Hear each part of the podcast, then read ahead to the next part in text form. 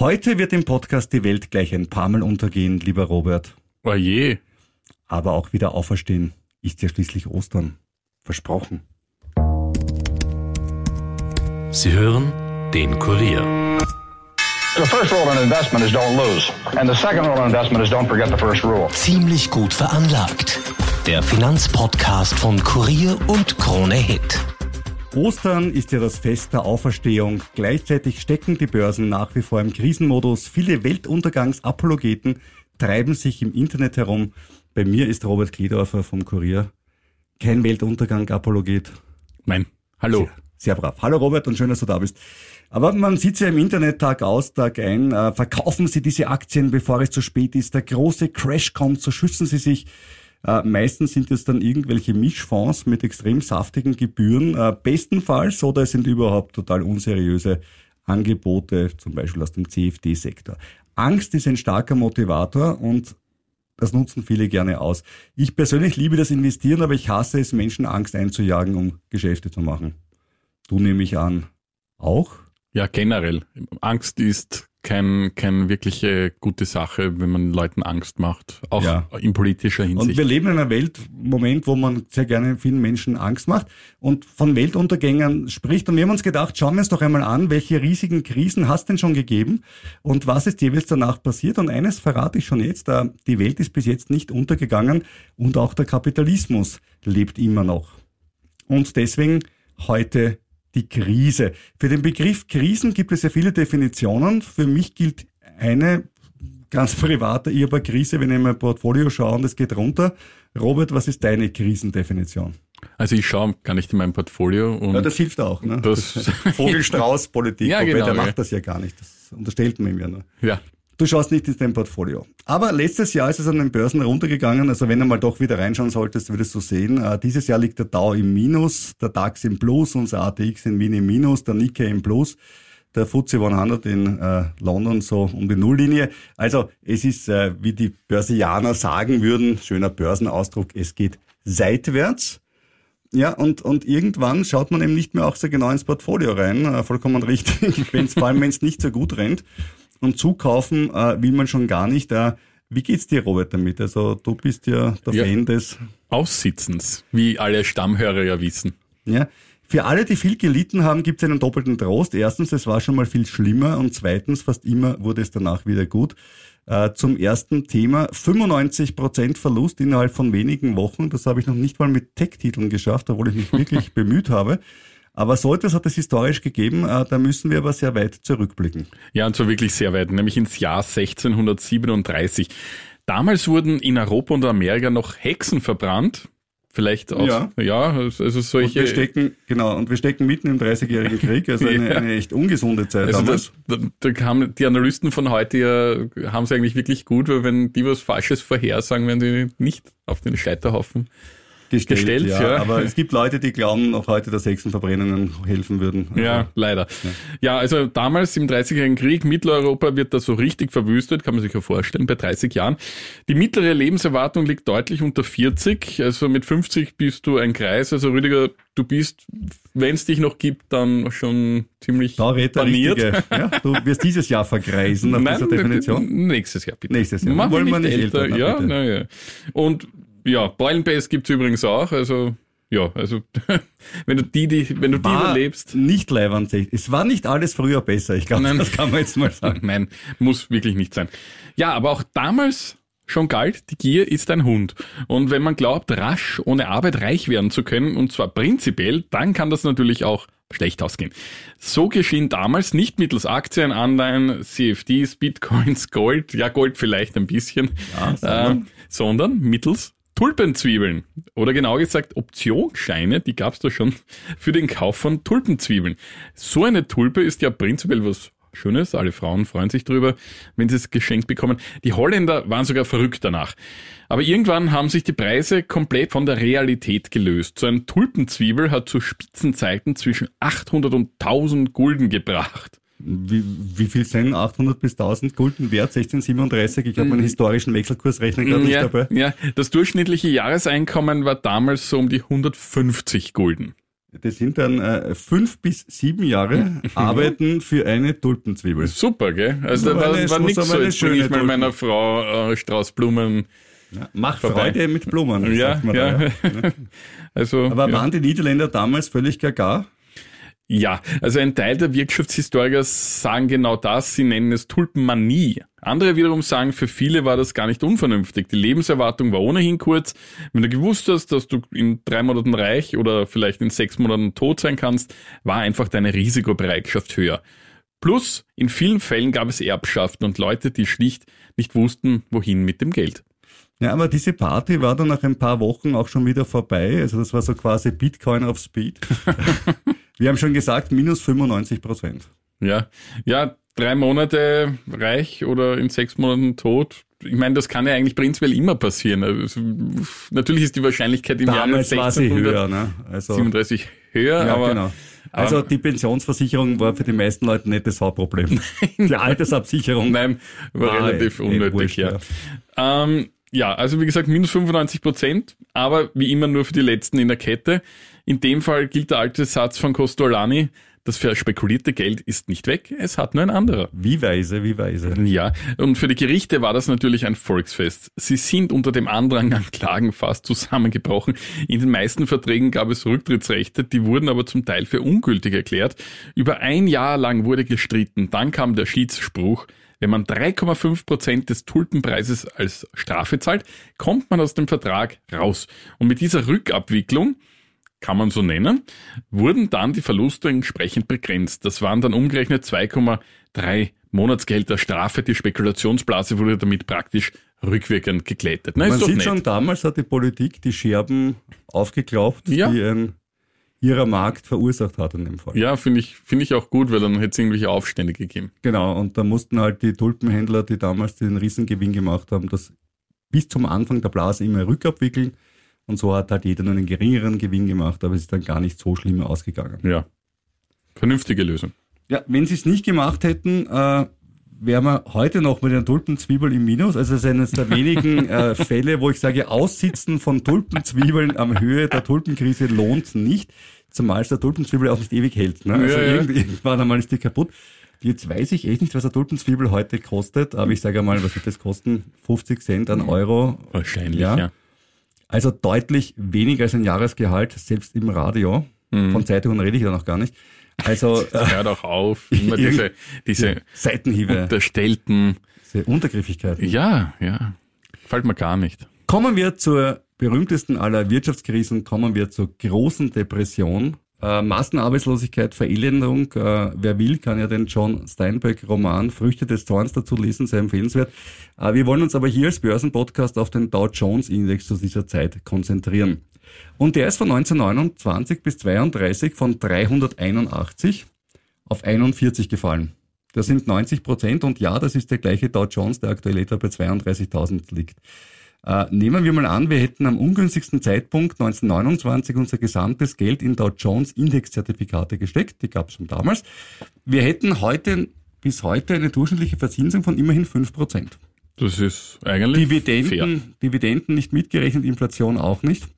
Aber immerhin, also man sieht, es wurde langfristig wieder gut. Spannender war es natürlich, wenn man Ende 1930 zugegriffen hat, da war der Tausch schon geringer bei 160, er ging also auch um 41 runter, aber bis heute hätte man dann 6% Verzinsung. Das heißt, wenn man kauft, wenn alle davonlaufen, ist es langfristig meist gesehen günstiger. Wenn man verkauft, wenn alle davonlaufen, verkauft man meistens am tiefsten Punkt. Siehe Dow Jones. Äh, wenn man immer wieder nachkauft, wenn es weiter runtergeht, dann wird die Rendite auch besser. Also, wenn du die emotionale Stabilität hast und auch die wirtschaftliche Möglichkeit, diese Rückschläge wegzustecken, dann kann man Verlusten kaufen. Und das ist psychisch gesehen viel schwieriger, als wenn es raufgeht. Ja? Das ist, so setz dich mit einer Sache, mit der du erfolgreich bist, einfach lieber auseinander, als mit einer Sache, mit der du nicht erfolgreich bist. Und ähm, viele Leute sitzen auch aus, weil sie der Wirklichkeit nicht ins Auge sehen wollen. Ich schaue jetzt niemanden Ja, im ja. Studio an. Ja, ja, ja, ja. Ich, sag, ich sag's mal nur so in den Raum. Ja? Gut, Der- gut. ähm, das mit dem Aussitzen, das glaube ich nämlich nicht. Das ist heute sehr kritische Folge, weil wir werden heute Roberts äh, Grundfeste, das Aussetzen, Aussitzen erschüttern. Äh, wenn eine Aktie oder ein Index um 90 Prozent fällt, dann muss es sich nachher verzehnfachen oder um 1000 Prozent steigen oder wie man jetzt heute ganz cool sagt, ein Ten-Bagger sein, um auf den ursprünglichen Wert zurückzukommen. Ja, das ist brutal, aber wenn es da 100 Euro Aktie hast, die geht auf 10 Euro runter, muss es sich wieder verzehnfachen, bis es wieder auf 100 Euro ist. Äh, daher macht es mehr Sinn, die Aktie etwa bei 80 oder 90 Prozent vom Höchststand zu verkaufen. Und umgekehrt, wenn die Aktie schon auf ein Zehntel gefallen ist und ich glaube, dass sie noch so stark raufgehen wird, dann müsste ich sie ja nachkaufen. Ne? Aber wenn ich nicht glaube, dass sie raufgeht, warum halte ich sie dann noch? Also, das Ja. ist meine Meinung.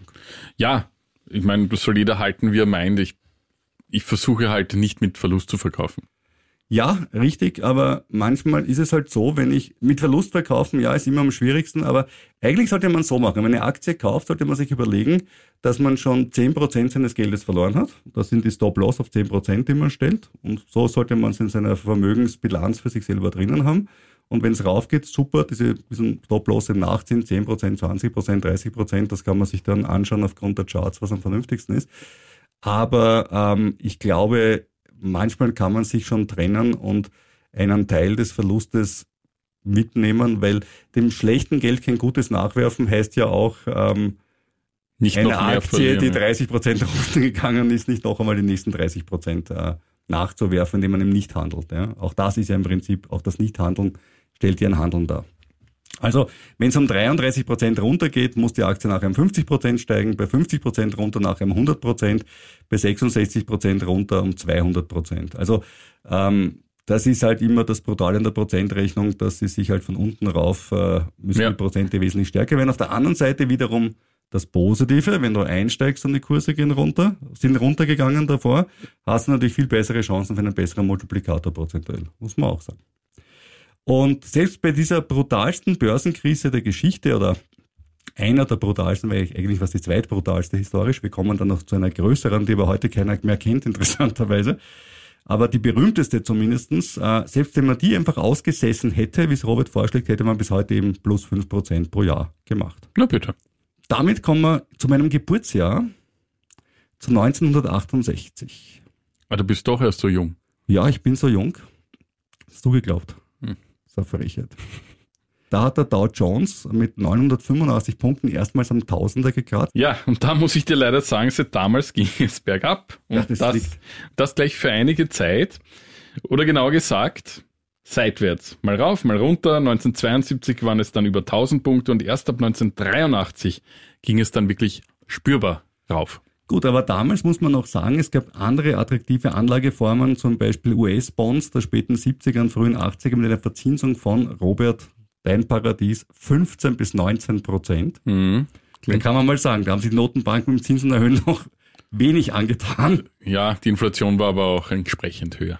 Jein eigentlich. Naja, in den, in den Öljahren, Ölkrise, Ja, ich weiß, es ist in Österreich nicht. Also in Österreich wissen wir, wir hatten jetzt ja die höchste Inflation seit den 50er Jahren, 1954, glaube ich, so Mhm. Ja, habe ich ja. im Kopf. Ja.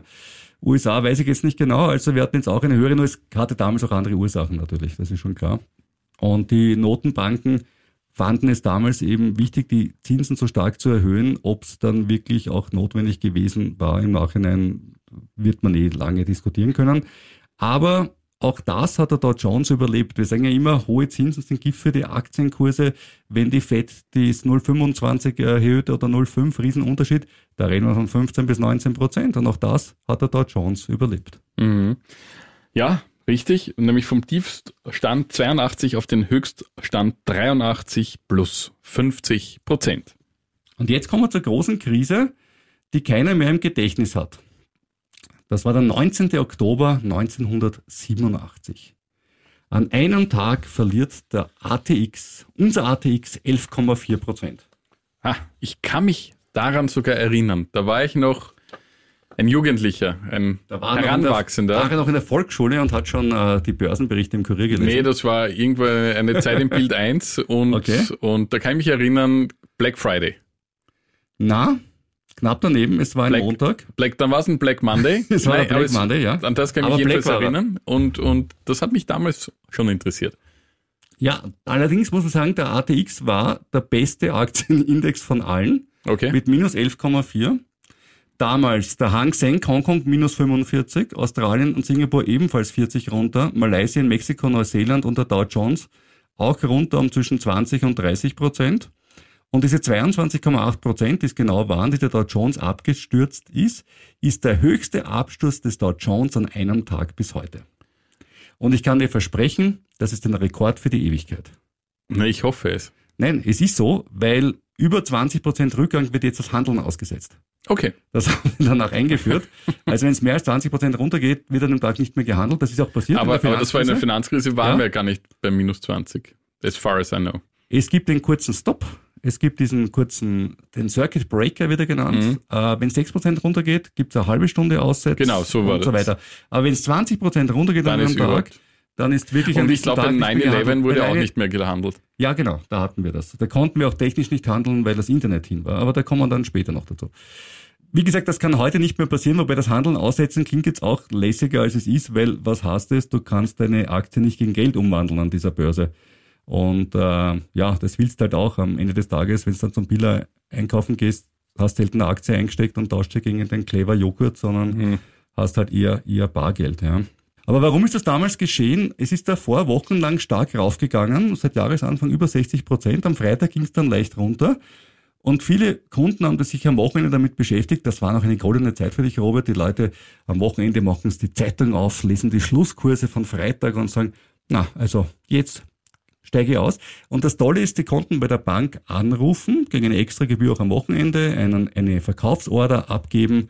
Äh, Die Bank kauft die Aktie dem Kunden ab und die Bank verkauft die Aktie dann am nächsten Handelstag weiter. Mhm. Weil die Bank kann ja die Aktien nicht an der Börse verkaufen, weil die ist ja zu am Wochenende. Ja, ja. Normalerweise ist es für die Bank eh gut, weil Börsenkurse ja im Schnitt steigen und entfallen. Also verdient die Bank ein kleines Körbelgeld. An dem Tag war es leider ein bisschen anders. Am Montag sind total viele Verkaufsorders dort. Die Banken können die Papiere nur zu schlechteren Preisen verkaufen. Zum Teil verzögern sie auch den Verkauf, was sie dürfen als privilegierte Händler. Das ist eben dort so geregelt. Trotzdem sehen die Kunden schon die Futures, die massiv runtergehen und sagen, verkaufen, verkaufen, verkaufen. Ja, riesige Panik bricht aus. Alle wollen verkaufen. Die Banken verkaufen dann auch die Aktien. Äh, allerdings eben deutlich billiger als das Geld, das sie den Kunden dafür gezahlt haben. Was müssen sie jetzt machen? Sie müssen Aktien verkaufen, die sie selber im Bestand haben, also ihnen selber gehören. Das heißt, die Kurse gehen noch weiter nach unten und so weiter. Und das Ganze war eben auch schon mit computergestützten Handelssystemen, die auch schneller funktioniert haben als früher, als das manuell gemacht wurde. Und äh, alle verkaufen bestens. Das klingt im ersten Moment sehr schön, bestens zu verkaufen, aber bestens heißt meistens schlecht, Ja. weil bestens heißt einfach zum besten Preis, den man bekommen kann. Und so äh, fetzt das immer weiter runter. Viele haben einen Stop-Loss gesetzt, einen automatischen. Diese Stop-Losse werden gleichzeitig ausgelöst, werden dann auch nicht mehr zu dem Kurs ausgeführt, wo der Stop-Loss gesetzt war, sondern nochmal weiter Das unten. kennen wir von Franken. Franken, Euro, ja. Da war ich nicht dabei. Ich ja. auch nicht. Also ich war fast dabei, aber ich, mein Kredit war zum Glück äh, sechs Monate früher abgelaufen. Dann habe ich ihn ausgezahlt. Ja, das war, da, da war das auch so. Und da kam euch riesige Angst auf und der Wall Street Vorsitzende John Phelan hat gesagt, it's the nearest thing to a meltdown that I ever want to see. Also das nächste dran an einer Kernschmelze des Finanzmarkts, äh, was ich jemals sehen wollte oder das ich mir jemals vorstellen wollte. Und damals natürlich auch die Angst vor der nächsten großen Depression. Wir erinnern uns, auch 1929 äh, gab es den großen Crash. Was ist dann passiert 1987? Nicht. Gar nichts. Die Notenbanken stützen die Banken. Der Dow Jones ist übers Jahr gesehen sogar trotz des Crash leicht im Plus und wächst bis zum Ende der 90er Jahre von 1900 auf 11.500 Punkte. Das ist mehr als eine Verfünffachung. Okay, das waren goldene Zeiten, Zusammenbruch der UdSSR, damit Entfall des Kalten Krieges, weniger Rüstungsbudget, das Internet kam auf, ja. Und dann kam 9-11. 11. September 2001, nur wenige Blocks von der Wall Street entfernt, fliegen zwei Boeing 767 gesteuert von Terroristen ins World Trade Center.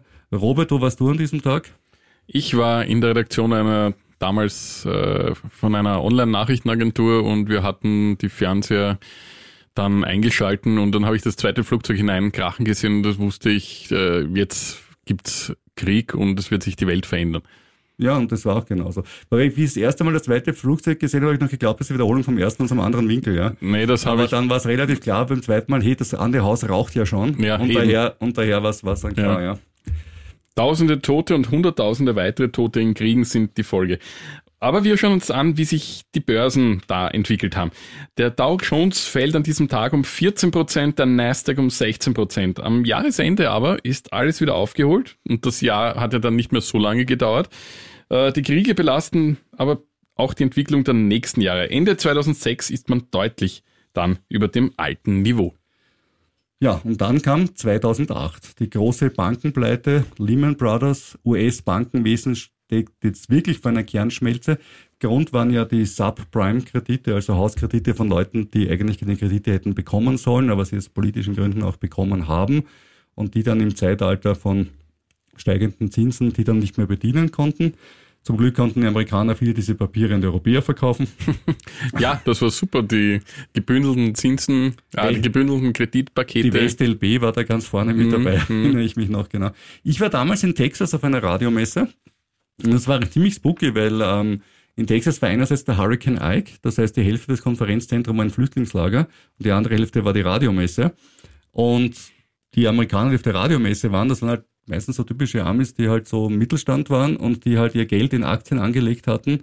Und da hast echt gesehen, also da haben viele gewusst, sie können sich jetzt ihre Mortgage nicht mehr leisten und sie haben ihre Pensionsversicherung verspielt und alle waren ziemlich nervlich am Ende.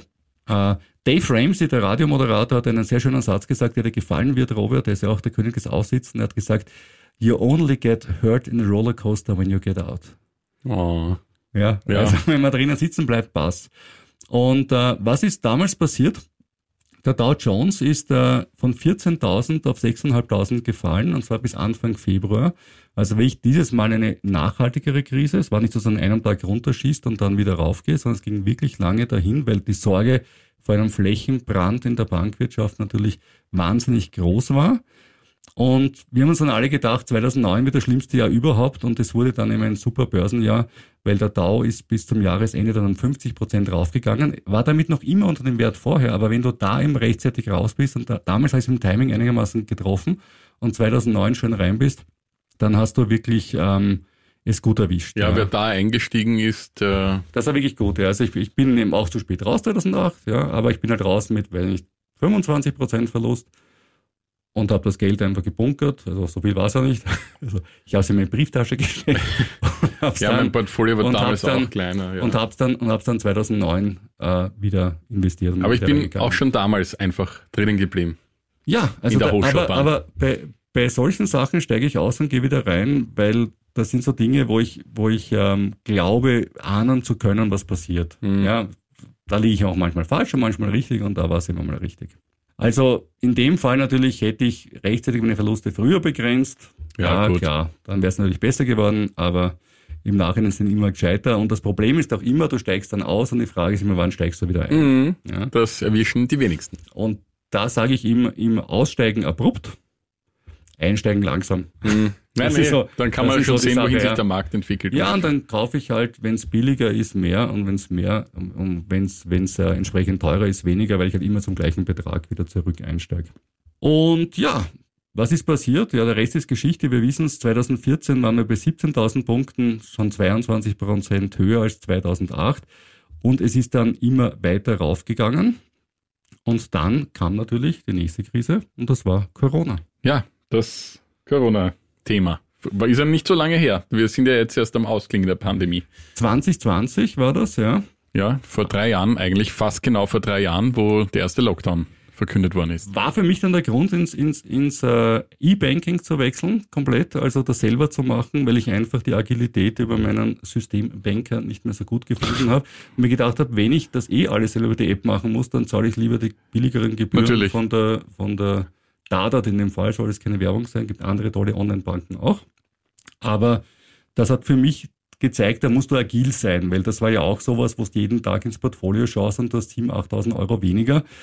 Und leider nicht bei einem Portfoliowert von 8 Millionen, wo ich sage, das ist prozentuell wurscht, sondern bei einem relativ kleinen Portfolio. Und dann, äh, ja, äh, ärgert man sich schon, wenn man da nicht schnell genug handeln kann. Im wahrsten Sinne des Wortes handeln kann. das heißt, irgendwie Corona glaube ich, das haben wir beide so gesehen. Da hat man gewusst, da gibt es diese, diese Corona-Krise, aber ansonsten war die Wirtschaft im Großen und Ganzen ja okay vorher. Ja, es war ja ein, ein, ein global zwar ein, ein, Problem, aber ähm, man konnte den Auslöser ja klar benennen und es war irgendwie, so Pandemien halten immer so zwei bis drei Jahre. Ja. Und da war eigentlich relativ klar, dann nach dem ersten Schock, relativ klar, dass das irgendwann auch, wie die ersten Lockdowns dann wieder beendet worden sind, man versucht hat, wieder ein bisschen Normalität ins Leben zu bekommen, war dann schon irgendwie klar, dass das jetzt nicht die, die Krise an sich wird. Ne? So war es. Sie hat uns natürlich dann zum Teil viel länger verfolgt, als wir es uns ursprünglich vorstellen konnten und auch komplett anders getroffen mit Lieferkettenproblemen aus China ja, und so das weiter. war eher ein Problem. Also das, das haben wir am Anfang auch alle natürlich unterschätzt, aber 2020 hat der Dow dann 7,2 Prozent zugelegt, trotz dieses Absturz damals im Monat März. 2021 kommen noch einmal 18 Prozent dazu. Und damit kommen wir zur letzten Krise, nämlich zur aktuellen. Mhm. Die aktuelle Krise, die Bankenkrise, wieder mal die Banken. Heuer? Ja, Banken und eigentlich davor kannst du sagen, ähm, ein bisschen so Meltdown im Tech-Bereich haben wir auch gehabt. Im Tech-Bereich ja, aber der, Auch der Dow Jones letztes Jahr. das war um letztes Jahr. 8,7% Aber heuer, muss man ja sagen, ist äh, Nasdaq ja ganz gut. Ja, ja, Also- sind wir zweistellig im Plus. Eben. Also minus 8,78 Prozent der Dow dieses Jahr bisher minus 2 Prozent, also das geht. Bei vielen Einzeltiteln natürlich schlimmer, vor allem Finanzwerte. Aber wird dieses Mal die Welt untergehen? Werden Aktien für immer unten bleiben? Wird das Bankensystem schmelzen, wird endlich das passieren, was die KPÖ Steiermark schon immer gewusst hat und der westliche Kapitalismus seinem Ende entgegengehen? Wir fragen den Kuriermitarbeiter. Nein, ja, ganz sicher nicht. Das sind die Träume von KPÖ-Funktionären. Ja, also was wir euch mit der Folge zeigen wollten, war, es gab immer Krisen, wenn man drinnen gesteckt hat, hat man das Gefühl gehabt, die Welt ging unter oder die Welt geht unter. Und am Ende des Tages ist es eben nicht passiert.